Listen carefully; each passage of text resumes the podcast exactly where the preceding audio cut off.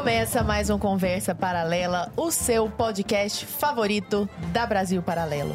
Estou aqui com um espetáculo ah, hoje, Arthur Morrison. Não tô aguentando esse look elegante desse jeito. Boa noite, querido. Mas boa noite, Lara Brenner. Você obrigado. tá muito elegante muito hoje. Você também está muito elegante, porque nossos convidados são muito elegantes são também. muito elegantes. E vão trazer um tema que também é muito elegante para o nosso elegante país. nesse programa. O programa é elegantíssimo, elegantérrimo. Elegantíssimo, tá também? ótimo. Ah, tá bom. Não tem problema. Pessoal, vamos falar hoje sobre pecuária no Brasil. E para isso estamos aqui com Lígia Pimentel, que tem a minha altura ali, mulherão. Falei, gente, que mulherão. É. Lígia Pimentel, que é autora, veterinária, economista, empresária, consultora e, de quebra, uma das 100 mulheres mais influentes do agro pela Forbes. É quase o Elon Musk também. Né? Bem-vinda, querida. Obrigada. Que bom recebê-la. Obrigada. Alegria estar aqui, pessoal. Uma alegria muito grande. e estamos também com André Pirajá, que é advogado, produtor rural, especialista dentro do direito em produção rural, né? E autor do livro Como Salvar Sua Fazenda. Como é que é esse livro? Conta para nós um pouquinho, André. Primeiro, queria agradecer o convite. É um prazer estar aqui. Acho que é, é, é, meu sonho era estar aqui no Brasil Paralelo. Acho que já deu. Já, ah, já que legal. Aqui. Mas o livro, Hoje basicamente... é aniversário dele, ah, gente. Pois é. Descoincidência! Eu também? Gente! Não, meu não. não. É porque ontem, já, já gente, rolou a balada ontem aqui. fizemos da mesma gravação e tinha um aniversariante. Ah, ah hoje é meu aniversário. Eu falei, como assim? Gente, se eu já tivesse passado um cafezinho, a gente brindaria com café. Mas vamos brindar com água, então? Vamos comemorar a vida, né? Oh, saúde, saúde. Parabéns, saúde, saúde coisa boa. Presentão pro André hoje. Hum. E pra e nós. mesmo. Nossa. Foi um presentão. Ah, basicamente, a, Lara, o livro, a ideia do livro era tentar ajudar o produtor rural sem ter que procurar um advogado. Porque ninguém procura advogado. Não sei se vocês perceberam. Só procura advogado quando já desandou quando o negócio. Pau. O negócio já desandou. Então a ideia do livro é trazer uma leitura suave de temas jurídicos Desde constituição de fazenda, contrato de arrendamento, casos de desapropriação de terra, né? Hum. Nós estamos aí com situações agora que existe possivelmente uma política pública em tese de incentivo, vamos assim dizer, e, e temas sem o juridiquês, que uhum. você, bom, imagina, uhum. né? É, questões envolvendo português, quando a gente traz para o tema jurídico, é cansativo, ninguém lê. É e, literalmente, ninguém, ninguém, lê, ninguém, ninguém entende. Lê. Até advogado não gosta muito de, de temas robuscados, ficar lendo, cansa, cansa.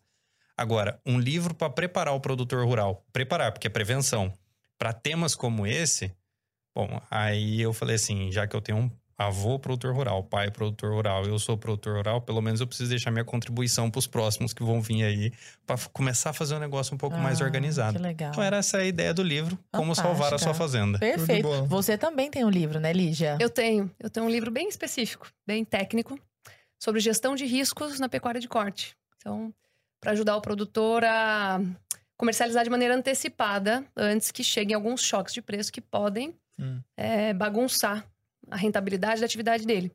Porque na produção agropecuária, quando vem chumbo, o chumbo é muito grosso. Uhum. Então os prejuízos, eles são vultosos. Envolve muitas coisas, né? Envolve muitas coisas. também. Muitas hum. coisas, né? Uh, então, Vamos falar sobre isso aqui o hoje. O objetivo galera. era esse. Uhum. Eu queria já aproveitar para a gente já iniciar esse nosso papo e botar todo mundo na mesma página, pessoal de casa, para todo mundo entender. Então vamos do básico mesmo. O que, que é pecuária? E qual que é a diferença de pecuária, agropecuária, agricultura? Está tudo junto? São coisas totalmente diferentes? Como é que é? É, a agropecuária ela engloba tudo, né? Toda a produção de alimentos desenvolvida é, nas áreas, zonas rurais ou não. Muitas vezes a gente tem hortas urbanas. É, e a agropecuária engloba tudo, tanto a agricultura, que é a parte de grãos, lavoura, frutas, etc., a parte pecuária que se refere às proteínas animais. Uhum. Então, uhum. essa é mais ou menos a divisão. Se a gente considera proteínas animais, nós temos bovinos, frangos, suínos, pescados. pescados. Até peixe também Até entra peixe. como pecuária. É, apesar da gente ter tido um ministério à parte, antigamente, no passado, o Ministério da Pesca. Tá tudo englobado aí mesmo, na pecuária. é só pra ter um ministériozinho a mais ali. é, a gente sabe, né? E, e, como que tá esse mercado hoje no Brasil? Ele vai bem? Tá meio mal das pernas? Como é que tá? Olha, eu diria que o mercado pecuário no Brasil ele está assim pleno desenvolvimento depois de ter passado muitas décadas é, eu não diria menosprezado, mas a gente tem um processo histórico de ocupação do Brasil, desde que os portugueses chegaram aqui, que eles se depararam com a Grande Muralha, hum. que era a Mata Atlântica, que para adentrar aquilo era muito custoso, né? Era algo muito difícil. E o que aconteceu? Quando, a gente, quando eles entravam e eles começavam a fundar as primeiras cidades, fizeram a Rota dos Bandeirantes, a primeira maneira de se ocupar a terra depois que se derruba a mata é com pecuária. Você não consegue plantar muita coisa ali. Porque o gado ele fica, ele ocupa a área, ele se aposta entre aspas da área. Ele pasta, busca sua água. Então é uma maneira, é uma operação imobiliária que é iniciada com a ocupação pelo gado, que faz o seu trabalho de manter a área ali ocupada antes de, sem que você precise estar presente. E esse processo ele se deu né, de desenvolvimento e abertura do Brasil e, e, abertura de novas fronteiras, ele se deu mais ou menos até a década de 70, né? Um, quando a gente era grande importador de alimentos. O governo militar ele abriu linhas de crédito sob financiamento com taxas de juros muito baixas para estimular, incentivar a ocupação do Centro-Oeste. Foi ali que começou. Expansão então, territorial, né? Isso. Então tinha São Paulo, Minas, a gente começou a ocupar é, o interior ali, o Mato Grosso do Sul, que se tornou um grande estado pecuarista, né? E assim se deu até que nós precisamos colocar um basta. Bom, tivemos muitas instabilidades econômicas também, troca de moeda, até que é, determinamos o que seria a área produtiva e o que seria a área de preservação. E esse processo também se deu da década de 90 até mais ou menos 2010, ali, o início dos anos 2010. Uh, então, o que nós tivemos foi uma ocupação do país pela pecuária como uma atividade imobiliária que fazia o quê? Lembra lá, lei da oferta e da demanda. Nós temos que, se a gente tem uma oferta maior, a gente tem, os preços caem, né? dentro de uma demanda estável. Como o gado ele era utilizado para ocupar e não para consumo, o bezerro era uma estrutura muito barata dentro da pecuária. Tudo começa com a vaca, bezerrinho, um boi magro ainda, que não está pronto para o abate, até o boi que vai para o abate vira carne. É um processo. Não existe boi sem bezerro, não existe boi sem vaca. Então, como era necessário ocupar a terra, o que acontecia? Era a vaca, um touro no meio, um monte de bezerrinho. Uhum. Né? Então, tinha sobra de bezerro que, que acontecia com o bezerro? Ele era muito barato. Ele era extremamente barato. A gente chama de relação de troca. Quantos bezerros você compra com a venda de um boi terminado, um boi gordo? Porque sempre que você tira um boi, você precisa colocar outra coisa no lugar. O que acontecia era que o bezerro era muito barato. A partir da gente ter estabelecido, do momento em que nós estabelecemos a área produtiva, a área de preservação, e nós estabilizamos a economia através da implantação do estabelecimento do plano real, o que, que aconteceu? nós começamos a demandar mais carne, porque o poder de compra do brasileiro começou a aumentar hum. e eu não precisava mais ocupar novas áreas, porque eu não podia fazer isso. Não tinha mais linhas de crédito que estimulassem aquilo. Aquilo não acontecia mais. Não saíam autorizações para desmate, expansão territorial também? Exatamente. Hum. O consumo de carne começou a ficar exuberante. Por quê? Porque o poder de compra do brasileiro começou a melhorar. Hum. E aí começou a se demandar mais aquele bezerro, porque agora esse bezerro precisa virar carne, esse bezerro ele precisa se transformar num produto consumível e não ficar ali como um estoque que me serve de operação imobiliária. A partir do momento que a demanda pelo bezerro começou a aumentar, o que, que aconteceu? O preço do bezerro começou a subir. Então, a atividade pecuária, que era muito improdutiva, não vou falar que ela era improdutiva, mas nós tínhamos animais que eram abatidos tardiamente, nós tínhamos indicadores, é, a gente chama de indicadores zootécnicos, vou tentar baixar o techniquez. Nós tínhamos indicadores assim, olha, quantos bezerros a vaca produz por ano? Então eram muito poucos, né? Uma uhum. produtividade baixa. Isso começou a precisar a gente precisou começar a mudar isso. Por quê? Para produzir mais. A partir desse momento, década de 90, nós começamos a visualizar uma transformação, uma revolução muito grande na parte técnica, tecnológica da hum. pecuária de corte. Hum. Que hoje, de dois. Olha, se a gente comparar, quando eu comecei a trabalhar, da, da década de 2010 para cá, teve uma transformação muito grande do que as pessoas têm ainda como conceito da pecuária. Que hoje é uma atividade que está em pleno desenvolvimento, que atrai tecnologias cada vez mais é, novas e de ponta para dentro da sua, da sua mecânica. E que hoje é muito produtiva e com certeza é exemplo para o mundo. Tem muita coisa que a gente ainda deixou para trás? É. Óbvio que tem. Tudo pode ser melhorado. Ainda tem muita propriedade com é, uma gestão defasada. Mas dentro desse processo construtivo histórico, nós tivemos, assim, uma arrancada de foguete da pecuária no Brasil, do começo dos anos 2000 para cá, assim, sem precedentes. Isso você tá falando, né, da...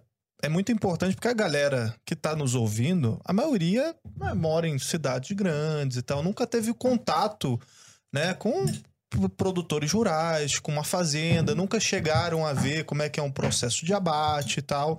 É, eu mesmo me lembro que, pô, nascido e criado no Rio de Janeiro e tal, eu fui estudar engenharia agrícola na rural do Rio Ah. de Janeiro.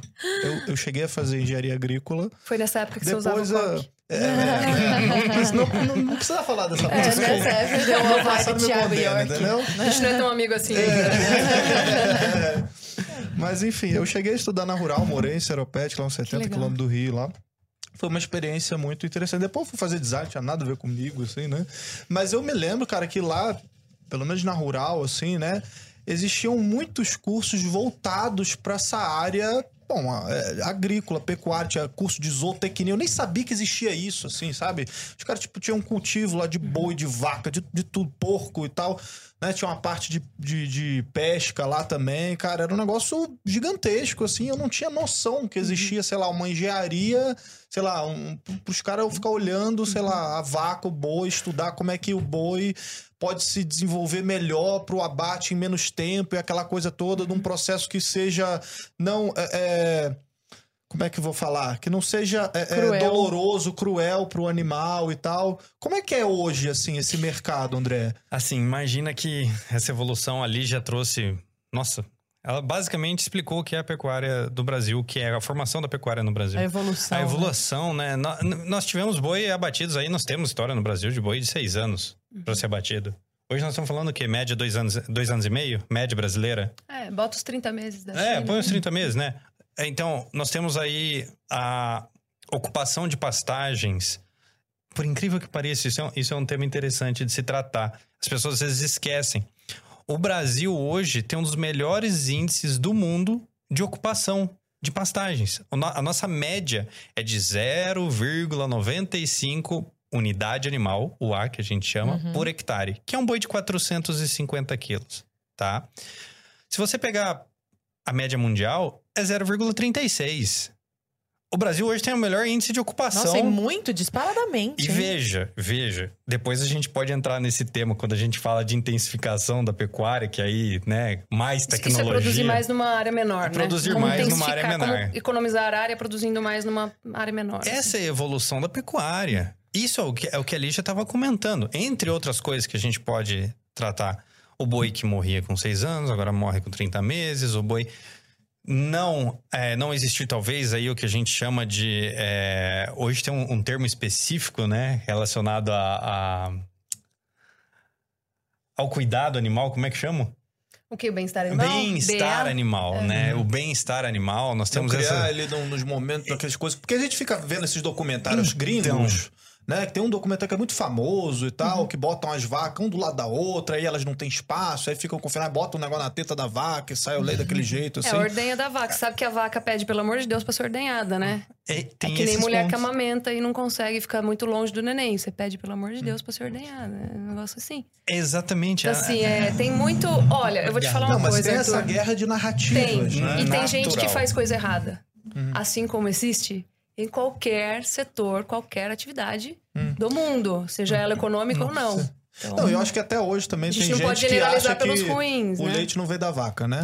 Exatamente. Que o bife que tá no prato não vem do boi, né? A galera Exatamente. come, gosta de comer o torresminho lá, mas não sabe de onde que veio. Exatamente. Então, se, hoje você falar em bem-estar animal, né, no Brasil, e quando eu. Na, na minha na humilde concepção, não existe, entre aspas. Vou, vou, por que, que eu vou falar entre aspas? Porque é o seguinte: uma coisa é maltratar o animal. Existe uma ação como uma inação, uma omissão. Que nós tivemos um caso recente de búfalas abandonadas aqui em São Paulo, sem comida, sem nada. Isso é um. Né? Um crime. é- é- é- entendeu? Poxa, Caso de animal sem. maltrato, co- né? Isso é Sim. maltrato. Uhum. Caso seríssimo de maltrato. Agora, você coloca um boi a pasto. Você não pode falar que ele está sendo maltratado. Cara, o boi brasileiro é o boi mais feliz do é mundo, né? feliz Ele é do o boi mundo. mais extensivo do mundo. Porque a E- gente tem produção de pasto praticamente o ano todo no Brasil. que não é uma realidade, por exemplo, nos Estados Nos Unidos. Estados Tem metade do ano, vai, vamos generalizar, metade do ano praticamente inverno. Então você tem os animais é, alimentados com suplementação, não tem pasto ali. No Brasil, não. No Brasil ele fica solto o ano inteiro. Por isso que tem tanta festa do boi, né? O boi do bar, o boi do parente. Deve não, é ser- porque o caipirês é bom demais. Agora, a tecnificação, que a gente vai falando da evolução da pecuária, a gente já precisa começar a intensificar esse boi. A gente precisa fazer com que ele ganhe mais quilos, né? Diário. Que é o, o ganho de- médio, né? Diário, GMD. Que, é, que a briga do pecuarista é ganhar peso pagando menos, né? Então, não, pecuarista é um bicho complicado. Eu sou pecuarista, eu falo, não tem, é complicado. Você A tem gente não lugar de quer fala, gastar. tu tem lugar de fala. É, é, A, gente, a gente não gosta de gastar. Mas existe uma coisa que chama-se eficiência. Né? Você tem que trabalhar com eficiência. Quando, por isso que eu não gosto da palavra. A, a, a Liz me conhece. Eu não gosto da palavra sustentável. Eficiência. Sustentável você fala na Europa, que não tem mato e você precisa dar um jeito de fingir que é sustentável. No Brasil, a gente tem reserva legal. Existe no Brasil. Por que, que a gente fala sustentabilidade com reserva legal? Uhum. Isso é tecnificação, isso é evolução. A gente nem tinha que estar discutindo isso, por exemplo. A gente tinha que estar discutindo g- ganhar mais peso, que é a, a sua pergunta da tecnificação. Como a gente faz? Talvez precise expandir território? Não sei, tem um bilhão de pessoas aí passando fome. Uhum. Será que a gente não precisa expandir? Como é que funciona então? Você falou do território, como é que é essa distribuição de território? Gente- Vocês já falaram aqui que a gente tem, bom, um território gigantesco, né? Isso é óbvio, né? O Brasil é, é grande demais também, mas milhões. e um território gigantesco também de pastos e tal. A gente consegue, a gente tem o boi mais feliz do mundo. Beleza, isso já tá na, na nossa cabeça aqui. Mas como é que funciona essa distribuição? Você falou que tem áreas aí preservadas, como é que como é que funciona isso? Ah, então a- a- toda a questão também do desmatamento em cima disso, que a galera fica falando que ah, a pecuária é responsável pelo desmatamento. Vamos entrar nesse. A pecuária é uma aí. consequência do desmatamento, né? Historicamente falando. Tá? Então, como falei, ela era utilizada como uma operação imobiliária para ocupar áreas. Não necessariamente ela era o destino final da área, mas de fato, a coisa mais fácil, né? A atividade mais fácil de ocupar uma área é a pecuária. Então, ela levou essa pecha por muito tempo. Agora, o Brasil, em algum momento da sua história, ele precisou se desenvolver, né? Ele precisou abrir uma parte de suas áreas para poder criar, né, produzir alimentos. Nós éramos, na década de 90, grandes importadores de feijão, que é uma das bases do nosso cardápio mais classe média baixa que vocês conseguirem imaginar, né? É, então, o que, que aconteceu? Hoje, no Brasil, nós chegamos a um status que deveria ser respeitado, que foi consagrado pelo Código Florestal, que mal completou 10 anos. 10 anos, aí o André pode falar para mim, melhor do que eu. 10 anos para uma legislação é uma coisa muito recente, né? E nós estamos começando a assentar o que foi decidido lá em 2012 com a promulgação do Código Florestal. Hoje, 10 anos depois. Por quê? Porque o Código Florestal estabeleceu o que, que é área de preservação e o que, que é área produtiva. Mas com novas regras, que não eram as regras de, do, do passado recente. Então, por exemplo, num passado recente, você poderia desmatar. Né? Então, algumas, alguns produtores abriram área para produção. O que aconteceu foi que no dia seguinte falaram assim: ó, em São Paulo você tem que ter 20% de mata, de reserva, mais as APPs, que são as áreas de preservação permanente, topo de morro, beira de rio.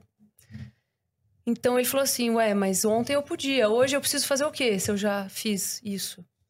Você precisa é, reflorestar. Na bacia amazônica. Na Não, Amazônia isso Legal é era São Paulo, né? 50%, passou é- para 80%. Isso é São Paulo. Na Amazônia Legal é 80% mais APP. Nossa. Você tá entendendo? Então, assim, que era 50, se Era transformou 50. em 80. Então o cara falou assim: nossa, o que, que eu vou fazer? Precisa reflorestar. Você precisa reflorestar? Como que eu vou fazer isso? O problema é seu. Não tem uma linha, um crédito, um finan... Não. E por sinal, você vai ter que georreferenciar a sua área, me falar onde que está a sua reserva e me informar aqui. O que foi ruim naquele momento, um grande trauma, porque de repente, da noite para o dia, muitas pessoas foram jogadas à ilegalidade, pessoas que até então estavam legais, cumpridoras de regras, pessoas honestas, corretas, estavam simplesmente produzindo alimentos. E elas foram jogadas para ilegalidade. E aí falaram: nossa, e agora quem me salva? Ninguém. Ainda você tem que fazer o cara aqui, que é o cadastro ambiental rural, tem que fazer o georreferenciamento e me mostrar o que, que é aqui dentro da sua fazenda. E aí surgiram, né, por sinal, nessa época, empresas é, picaretas que faziam georreferenciamento, te cobravam antecipadamente. Foi um atropelo, né? De repente, todo mundo tinha que, gente, reflorestar e- hectares Sei. e hectares, centenas de hectares de floresta. Não é brincadeira, não é você plantar um- uma mudinha de, de tomate lá no, no, no- no teu quintal, entendeu? No, no tufinho de, É. de algodão. É? Plantar o feijão. Plantar um feijãozinho. Não, não é tão simples. Ah, detalhe. Que E aí surgiram essas empresas picaretas. Desculpa, fala. Não, não. Detalhe que as, as apps, como veio no projeto original, depois foi modificado isso, as áreas de preservação permanente eram para ser cercadas. Uhum. Ou seja, não poderia, por exemplo, no caso de pecuária, o boi adentrar as áreas de preservação permanente. Aí eu te pergunto, o que que é feito a cerca? De madeira. Uhum. Como é que eu vou preservar tendo que derrubar para colocar cerca? Uhum. Vocês conseguem entender a loucura que é o- era o, o Código Florestal? Que é pra, é uma loucura o Código Florestal. Só tem no Brasil. Só tem no Brasil um negócio desse. Então, assim, esse caos Cara, que eu nunca tinha parado pra pensar nisso, não faz o menor real. sentido. Não, né? não, Não faz o e sentido. né? detalhe, Tem muita coisa que não detalhe, faz sentido. se você for medir as áreas de preservação que Parece deveriam uma- ser feitas no Brasil o com as cercas... Planeta passando uma lei assim, então, ó, você não pode mais desmatar e tal. Mas agora você tem que cercar a área com Uhum. madeira. Ah, como é que consegue a madeira? Já aí faz uma oração e É, a madeira pronta. madeira nada, baixa assim, ali, né? Ah, vamos fazer de concreto, né? Sim. Que é um absurdo de É, caro, não. né? Então, assim, foi um grande problema da noite pro dia. Os caras saíram correndo atrás de empresas certificadoras que, sim, não existia, se criou uma, um mercado, uma demanda. Um monte de empresa picareta, pegava o dinheiro do produtor e sumia. Só que, assim, ao mesmo tempo foi muito ruim no começo, eu digo que hoje é uma coisa muito boa. A gente precisa só aprender a tirar os dados daí. Por quê? O CAR levantou de praticamente quase todas. Ainda tem gente que não conseguiu fazer, né? Estão aí jogados na marginalidade. Mas é um difícil satélite, mesmo. o satélite Sim. Supre, o satélite supre. Você levantou toda a área produtiva do Brasil e toda a área de reserva do Brasil. E esses dados estão no Ministério do Meio Ambiente. E se você jogar isso, e a Embrapa fez isso, isso foi assim, gente, foi revolucionário, né? A Embrapa jogou isso numa planilha, disse que demoraram, os Nossa. técnicos demoraram lá não sei quantas horas, porque os caras são cobra, para levantar e falar o que, que era de preservação no Brasil, o que, que era produtiva. E se descobriu que 26% do território brasileiro está preservado dentro de imóveis rurais privados.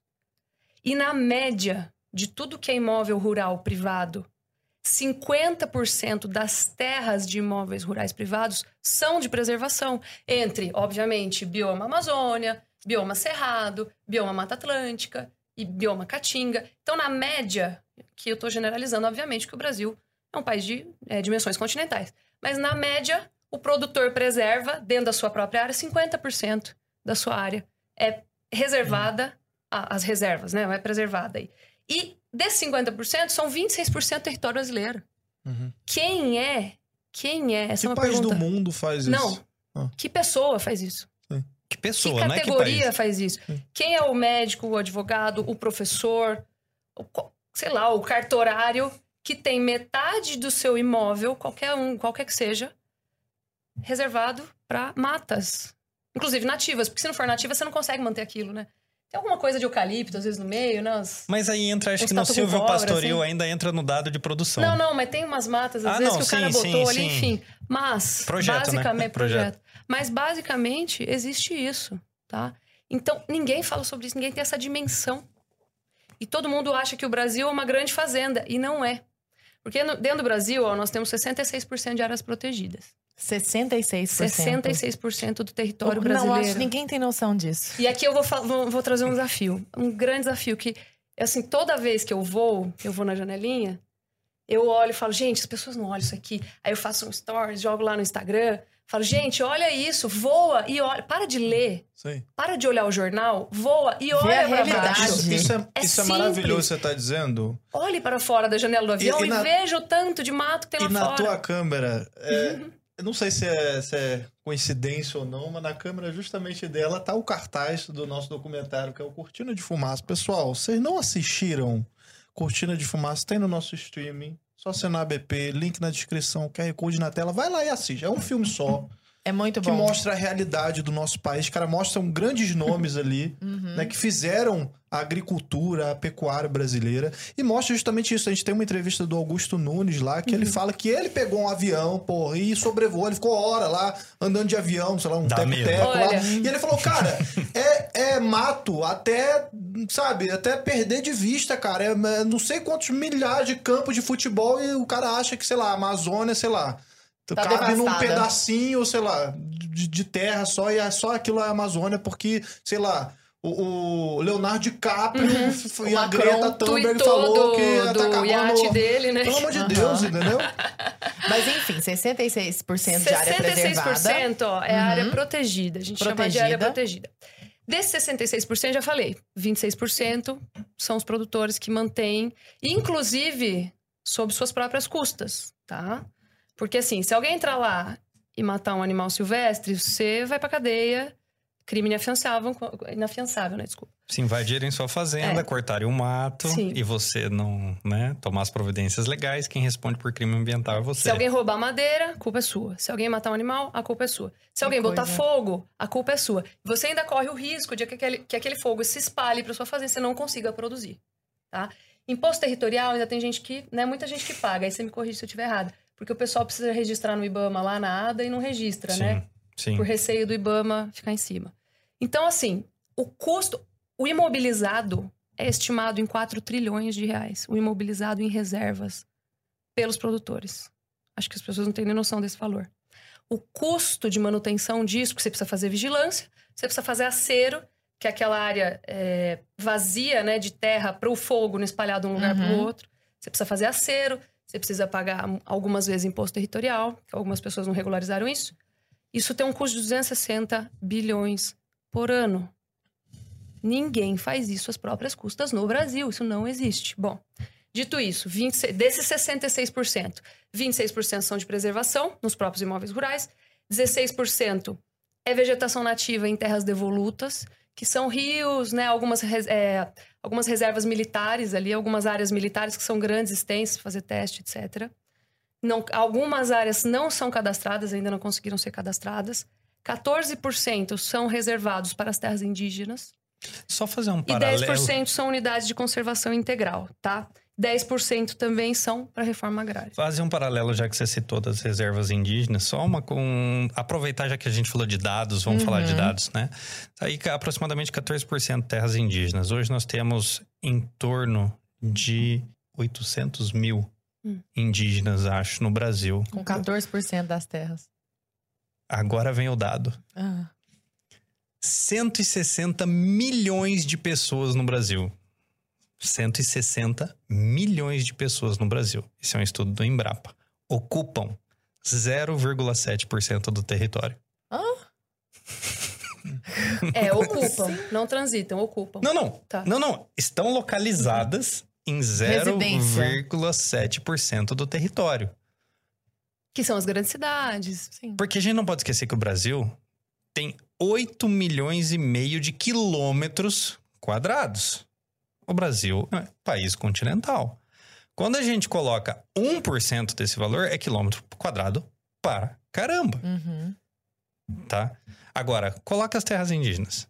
Não vem com a desculpa que tem que correr no mato para caçar. Com todo respeito, com todo respeito, porque eu conheço também pessoal que está disposto a produzir, crescer, se desenvolver, tá lá. Mas- Entrevistamos várias tribos, Vocês, inclusive. vocês vocês pegaram o caso de. Campo Novo do Parecis, Ah, né? ah, o- Sim, no próprio cortina de é. fumaça tem, no Sim. próprio cortina de fumaça tem. Agora, tem gente que tá preocupado com outra coisa. Uhum. 14% do território. E querem ampliar. E é esse o paralelo que eu fiz. Você sabe qual que é, por exemplo, a ocupação de terras de lavoura no Brasil? Hum. 7,8%. De Pouco toda a produção de grãos e frutas. Sendo que o Brasil é o celeiro do mundo, né? Você sabe que o Brasil, segundo a Embrapa, né, a última, Sim. Tem novos estudos que dizem que, dizem que é mais de um bilhão, mas o, o Brasil ocupa, é, ele alimenta 800 milhões de pessoas. Então, assim, em 30,2% da área brasileira é destinada à produção. 66% é área protegida, 30,2% é área de produção e 3,5% que sobra aí é são as áreas de infraestrutura, cidades, né, rodovias e etc. Então, vocês veem que, na verdade, a gente tem a impressão de que o Brasil é uma grande fazenda. O que é mesmo, principalmente em extensão territorial, nominalmente, vamos falar. Mas em termos proporcionais, a gente tem mais do que o dobro em áreas de preservação, em áreas de conservação. E nós temos uma impressão completamente invertida quando a Sim, gente abre os exato. jornais. Uhum. quando a gente Pega o escuta... tweet do Macron e do Leonardo DiCaprio, né? da Greta É. Thunberg, né? Perfeito. Da Amazônia queimando. A Aham. nossa área de preservação, ela é equivalente a 15 países da Europa, mais umas duas Noruega quebrada aí no meio. Agora- A, a das fazendas, né? Agora, deixa eu me eu perguntar uma coisa, André. A quem interessa a deturpação desses números nesse nível? Deturpação dos números. Eu acho que as pessoas nem olham os números. A deturpação É, é, do é, cenário. Você tem toda a exatamente. razão. Essa guerra de narrativa, É Sim. a né? guerra de narrativas. Você tem toda a razão. Porque pensa comigo, eu não acabei de falar do 1%, 160 é, a milhões de deturpação habitantes? dos cenários. Tem toda a razão, desculpa. Agora- A quem interessa isso? Então, é Red Pill agora? é que A gente assim, tá falando disso. assim. É, a gente tava falando isso antes de, de vir. O que que acontece? Nós temos o maior celeiro do mundo, nós temos um dos maiores produtores de alimento do mundo. Quem controla a energia, controla o país. Quem controla o alimento, controla as pessoas. Uma regra básica. A partir do momento que você depende de outro país, vamos citar o exemplo agora, nós estamos gravando, nós temos um problema energético na Europa. A Europa está sofrendo na mão da Rússia. Sim. Vocês já imaginaram ter que sofrer na mão do Brasil para se alimentar? Isso é um problema. Porque é para se alimentar. Não tem outro jeito. É necessidade básica, Não básica tem outro ali. jeito. Não é simplesmente você ligar uma termoelétrica. Não é simplesmente você começar a derrubar o que resta da sua mata, como na Alemanha, uma, uma floresta de 12 mil anos para produzir carvão. Não é. Estocar lenha, né? Estocar lenha, não é. É comer.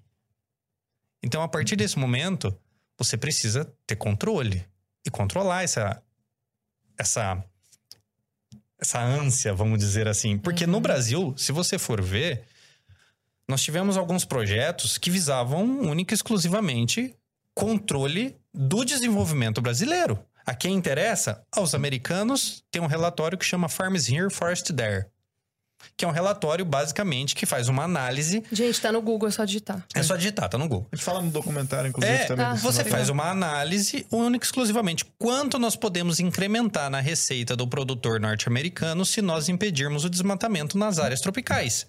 Áreas tropicais, leia-se Brasil. Mata tropical, floresta do mundo na área tropical localizada, 45% das florestas virgens do mundo estão localizadas em área tropical. 45% das florestas virgens. E assim, tem uma grande diferença. Só fazer um parênteses. Esses, esses outros países, eles também têm área de preservação, tá? Uhum. Se a gente pegar só a área de preservação pura no Brasil, então, por exemplo, eu vou tirar a área que os produtores preservam, vou pegar só as áreas públicas, né? A gente tem mais ou menos 30%. Entre área indígena, unidade de conservação, reforma agrária, dá uns 30%. Enquanto o Brasil preserva 30%, desse que não é dos produtores, a Austrália produz, é, preserva 19%, a China 17%, os Estados Unidos 13%, a Rússia 10%, o Canadá 10%, a Argentina 9%. E essas áreas, o que, que é a área de preservação na Argentina? Patagônia. Patagônia. O que se produz na Patagônia? Você não produz. Nos Estados Unidos, deserto de Mojave, deserto de Sonora. Na Austrália, deserto da Austrália. Na China, o deserto da Mongólia. Aqui, Na Amazônia. Argélia, o deserto né? de Teneré. Gente, aqui são áreas com potencial produtivo por conta do nosso clima tropical, um potencial produtivo gigantesco. E aí faço mais um adendo, só para te complementar. Que aí é um outro problema, mas aqui nós não falamos. Além de ter esse projeto lá, o Farms Here's Forest There, tem uma outra coisa. Vocês já viram a atuação das ONGs internacionais aqui no Brasil? e tanto de verba que elas recebem. Se elas resolverem o problema, elas vão continuar recebendo verba? É criar o problema pra vender a Qual solução, é o né? interesse em É se igual- resolver o problema? É e igual falar, certos nossa, políticos que falam que querem acabar com a pobreza, né? Ah, tem- sempre tem que acabar com a pobreza. Mas, Isso. porra, se acabar a pobreza, você não tem mais voto. Então, tu tem que manter a Uhum. É- galera pobre pra poder ficar É falando que tu vai aí. acabar com a pobreza, não é E aí verdade? a gente pode falar, né?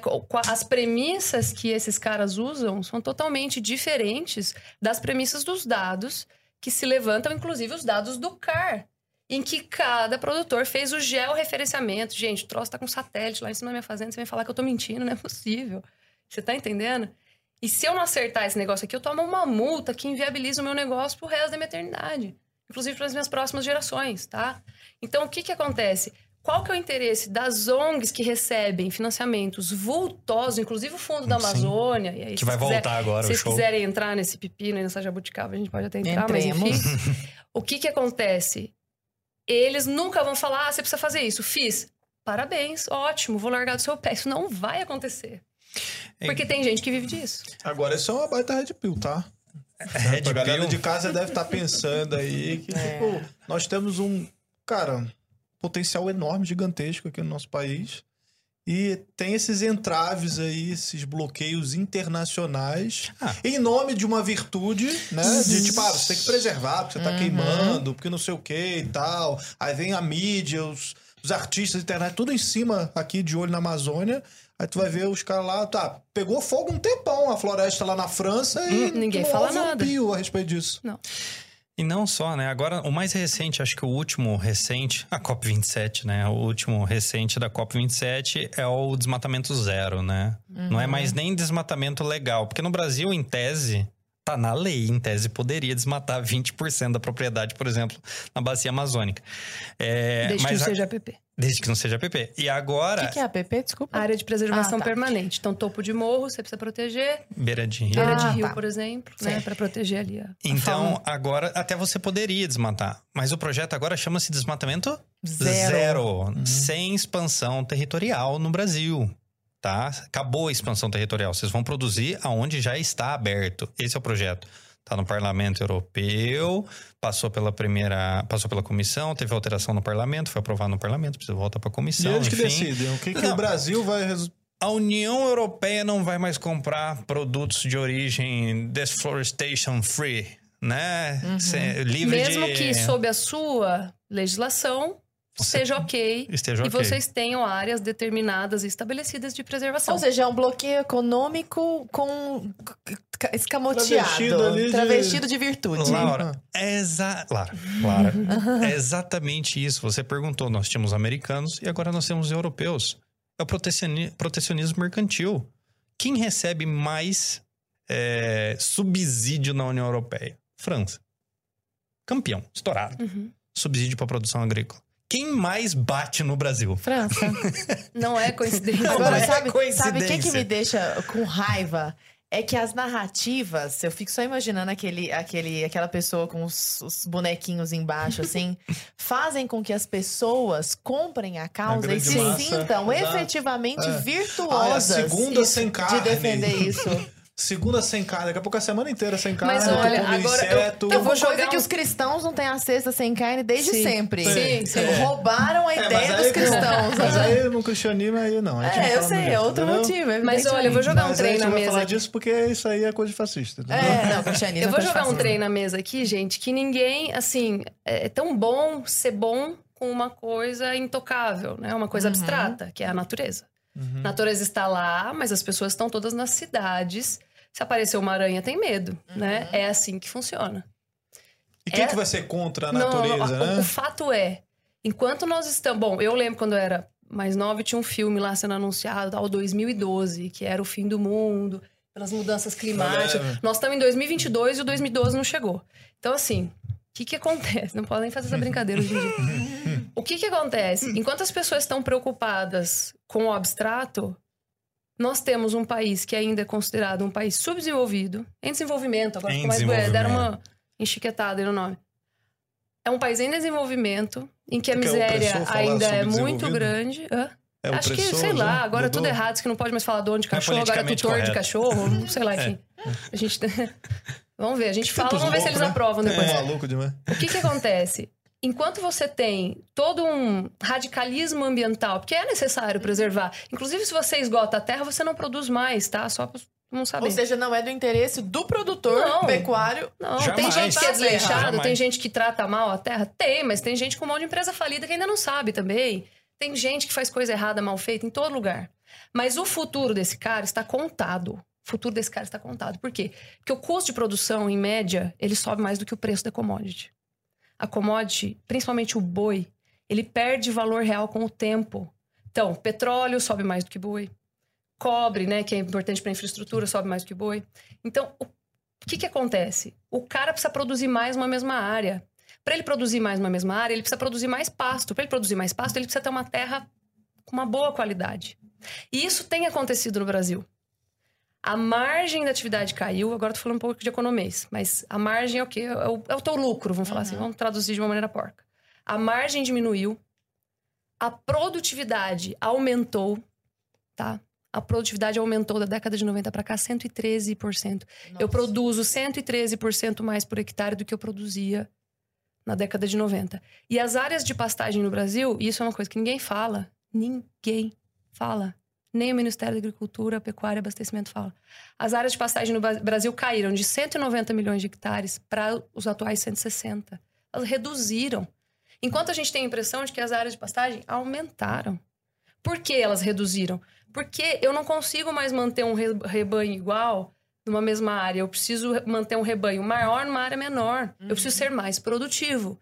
Por quê? Para vencer essa quebra de margem histórica que acontece. E quem não fez isso foi sendo deixado ao longo do caminho. Hoje nós temos menos produtores que a gente tinha antes, né? Produtores mais produtivos por área. E isso economiza. A área de floresta, por exemplo. Outro ponto é que quando eu produzo mais pasto de uma maneira melhor, o que, que o pasto faz? O que, que é tudo? O que, que compõe tudo aqui? Carbono. Uhum. O pasto, quando ele cresce, ele sequestra carbono da atmosfera. Então a gente fala tanto que o boi emite metano, emite carbono. E o pasto, o que, ele faz? Não faz Lembra? fotossíntese? Não faz fotossíntese? Ele sequestra. Ah, não, E- mas o peido da vaca, entendeu? Esse é o. Muda da vaca. Essa é a conversa. muda a a- o clima Não, do o mundo. eixo da terra. Exato. Enquanto nós estamos preocupados com essas coisas abstratas, quantas pessoas passam fome? 70% dos produtores rurais são médios e pequenos. Isso é uma tragédia social. As pessoas que não têm um pingo de condição e não conseguem acompanhar as necessidades de avanço tecnológico, de aumento produtivo, para dar conta dessa quebra de margem. E são pessoas, assim, são produtores que não têm um curral na fazenda, não tem um curral para receber um sal mineral para dar pro gado, que é necessário. Não tem uma sabe. assessoria Não técnica tem uma pra fazer um assessoria car. técnica para fazer esse CAR, que é Em necessário. tese ele tá ilegal. Ele emprega a própria família. É um a bandido, vida dele praticamente. É um né? um bandido. fora da lei, assim. E o fora da lei é o pobre. Não é o produtor grande. E o pobre, o médio, ele é 70% dos produtores hoje no Brasil. Então é uma tragédia social isso, gente. É uma agricultura ali familiar, né? então, Uma enquanto nós estamos preocupados com o abstrato, o real está É. pobre. Agora, tem outro aspecto também, o, Lígia, que eu acho que a gente pode abordar. Até quero perguntar pra você, André. Saiu no Correio Brasiliense esses tempos atrás, peguei isso no Instagram da Lígia. Eliminação global de produção de carne pode salvar o planeta. Então é aquela coisa, vender a ideia do Uhum. apocalipse Uhum. e agora estão vendendo a solução. Qual que é a solução? Eliminação global de produção de carne. Isso pode salvar o planeta. Quem escreveu isso, o André? De quem é esse interesse Você de é fazer com que. Não, você não Ah, chegou é a ver isso, não? hambúrguer do... Aquele lá? Aque- Aquele que a gente falou... Gente... Gente, é tão, é tão bizarro que parece história da Não, carochinha, mas- né? Por isso que eu coloquei Não, aqui, porque é vamos lá. estapafúrdio. Eu tenho, É bizarro. eu tenho um, um- Eu tenho esse vídeo salvo. Ele ficou até vermelho. ó. De ódio do negócio, porque ele dá ódio mesmo. Não, Você é fala, não é assim, possível um negócio desse. Eu já come... Graças a Deus, o professor Ricardo Felício já passou por aqui. Já, já, muito então, bacana. gente Inclusive, um pode baita falar. podcast. Então a gente Baita pode podcast, falar algumas coisas. Tem que assistir, galera. Conversa paralela com o Ricardo Felício, Alexandre Costa. Pô, esse bombou lá. Acho que são 800 mil, Sei lá, bombou assim de um é, num 800 nível mil bizarro. visualizações. É Do um... aquecimento global. Isso. A hora que a Lígia falou do, do, do, do CO2, do dióxido de carbono e do metano, assim, eu já começo até a dar uma tremelica. Mas assim, o que que acontece? É o famoso dos interesses. Hoje, para vocês terem uma ideia, já que o negócio é dados, nós temos aproximadamente 2 milhões, 2 milhões de fazendeiros. Quando é que a gente coloca fazendeiro, são pessoas cadastradas como atividade rural. 70% é pequeno produtor. Se a gente aumenta para pequeno e médio, vai para 80 e alguns quebradinhos, se eu não me engano. Todo mundo é pequeno e médio. Quem é grande? É só os grandes oligopólios mesmo, grandes, grandes, né? O resto todo mundo é pequeno e médio. Nós estamos falando de Tá. mais de um milhão e meio de pessoas, né? De pequenos produtores e médios. né? Aham. Então, quando você começa a olhar esses números, você fala assim: a quem interessa o fim da proteína animal? A quem interessa? Bom, se eu pudesse, hoje no Brasil, eu, falar, eu falaria assim: ah, talvez ah, um- o maior frigorífico do país, para não citar o nome, porque ele tem investimentos massivos na área de carne sintética. Mas por que, que um frigorífico desse investiria em carne sintética sendo que ele vive da proteína animal? Não, meu amigo, ele vive de acionista. Isso que uma empresa faz, ela precisa pagar acionista. Então ele vai investir aonde dá dinheiro, não importa aonde vai. Então, quando a gente começa. E tem um belo nicho aí E hoje. tem um belo nicho hoje. Mas como é que eu fomento uma pessoa a comer uma carne sintética e acabar com Se a ela tem proteína a melhor animal? carne do mundo. Se ela tem a melhor carne do mundo, eu preciso gerar escassez para que so- o preço suba. E é engraçado, né? Porque eu sou veterinária, então, assim, o, o boi, eu sempre foi minha paixão, pecuária, desde sempre, né? Eu falo, gente, o boi é o animal mais incrível do mundo, porque ele pega o alimento que tem a pior qualidade nutricional. Ou seja, você não, você não faz chá de capim, né? Você não tira nem chá do capim. Uhum. Você tá entendendo? Uhum. Não tira nem chá do pasto. E ele pega o pasto e transforma na- no alimento mais valorizado que tem. Super nutritivo. Né? Ele Tipo um transforma na milagre, carne, assim. que é o. Né? É? Então é uma coisa fantástica isso que acontece. E é- tem um papel importantíssimo nessa parte, inclusive do sequestro de carbono, aí se vocês quiserem questionar ou não a história, mas tem, né? Uhum. E tem um papel fantástico, importantíssimo, na, além da nutrição das pessoas, na empregabilidade das pessoas no Brasil. Uhum. Vocês estão entendendo? Porque o agronegócio, a pecuária, eles em- são setores que empregam muito. A gente, a gente falou muito disso, né, durante a pandemia, que foi o setor que segurou, que foi muito bem, que manteve os empregos, né, até Sim, cresceu, sim, na sim. verdade. Então tem críticas aí que são assim, a gente fala, gente, não é De possível. interesse eminentemente econômico. o Sim, cara vai sim. vender carne sintética, Sim. ele vai vender fibra, é, Sim. coisa vegetal para aquela aquele papo meio vegano assim. Até É o claro que essa tá pessoa se investindo interessa em, em nisso. carne Sim, sim, sintética sim. também. né? Mas é, é é- E tudo vem por. me- O duro é a manipulação. Uhum. O que judia é a manipulação. Uhum. Porque quando você pega assim, como é que eu vou estimular uma pessoa? É aquela história, como é que eu estimulo uma pessoa a comer proteína de inseto? Que agora na União Europeia já tem três insetos comestíveis aprovados Não, já. E gente, tem um irrita, cientista, não. tem um estudo, um cientista falando assim: Não olha, a faz. gente não conseguiu analisar os reflexos a longo prazo, mas foi autorizado a comercialização. Aí você fala assim: tá bom, eu vou comer grilo migratório ao invés de comer picanha. É Óbvio, Para preservar o planeta. para preservar o planeta. Não, e é sempre essa As justificativa. girafas da Amazônia. Achar- Uhum. salvar as É girafas da sempre a Amazônia. justificativa de preservar. Igual, por exemplo, Gente, eles, isso aqui, eles quando a gente tá demonizam- falando, me parece conversa de louco, sabe? Sim, sim. Mas é. E, e- e tem essa agenda global mesmo, né? Porque não é só aqui que eles demonizam o agro, Não. demonizam o agro, a pecuária no mundo inteiro, né? Uhum. E falam, por exemplo, do lance da água também. Ah, porque gasta não sei quantos litros de Uhum. água pra ter um quilo de carne. É assim mesmo também? Gasta-se água pra caramba, dá com pau assim? pra- Obviamente, um bovino adulto consome muita água. Mas assim, ele tem uma evapotranspiração. Ele devolve aquilo para o meio ambiente, ele faz xixi, ele se decompõe se ele morre no pasto. Essa água ela é transferida ao longo da cadeia. Aí a gente tem que levar da levar- lembrar da máxima de Lavoisier.